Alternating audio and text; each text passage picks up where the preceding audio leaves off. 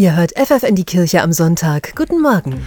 Am 1. August beginnt in Portugal der Weltjugendtag. Papst Franziskus hat die Jugendlichen aus der ganzen Welt dazu eingeladen. Mehrere hunderttausend wollen dabei sein. Aus Deutschland werden rund 7000 junge Erwachsene nach Lissabon reisen. So wie zum Beispiel die 17-jährige Emily.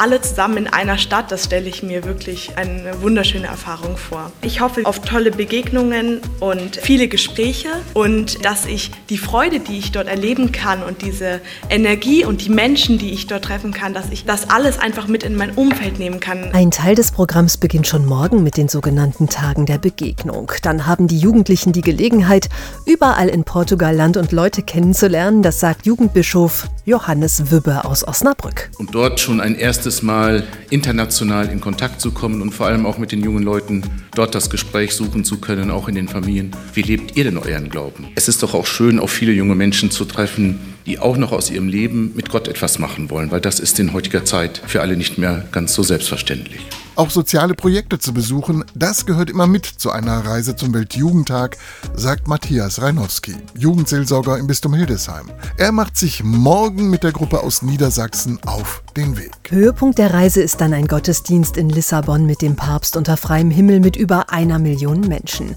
Und danach gibt es natürlich auch noch die Gelegenheit zum Sightseeing. Einfach noch mal ein bisschen die Atmosphäre dieser Stadt wahrzunehmen, wenn dann die meisten schon abgereist sind. Das ist dann nämlich noch mal was ganz anderes, als wenn da zigtausend Jugendliche rumwuseln und man eigentlich nur zu Großveranstaltungen fährt. Urlaubsfeeling, feiern, beten und singen, junge Leute aus aller Welt kennenlernen und mit ihnen über Gott und die Welt reden. Genau diesen Mix gibt es eben nur beim Weltjugendtag, das sagt Bischof Wübbe. Das zeigen die Weltjugendtage, dass diese Tage des Glaubens, der Begegnung, der Freude auch immer wieder anders sind, über das eigene Leben nachzudenken und sich damit anderen auszutauschen.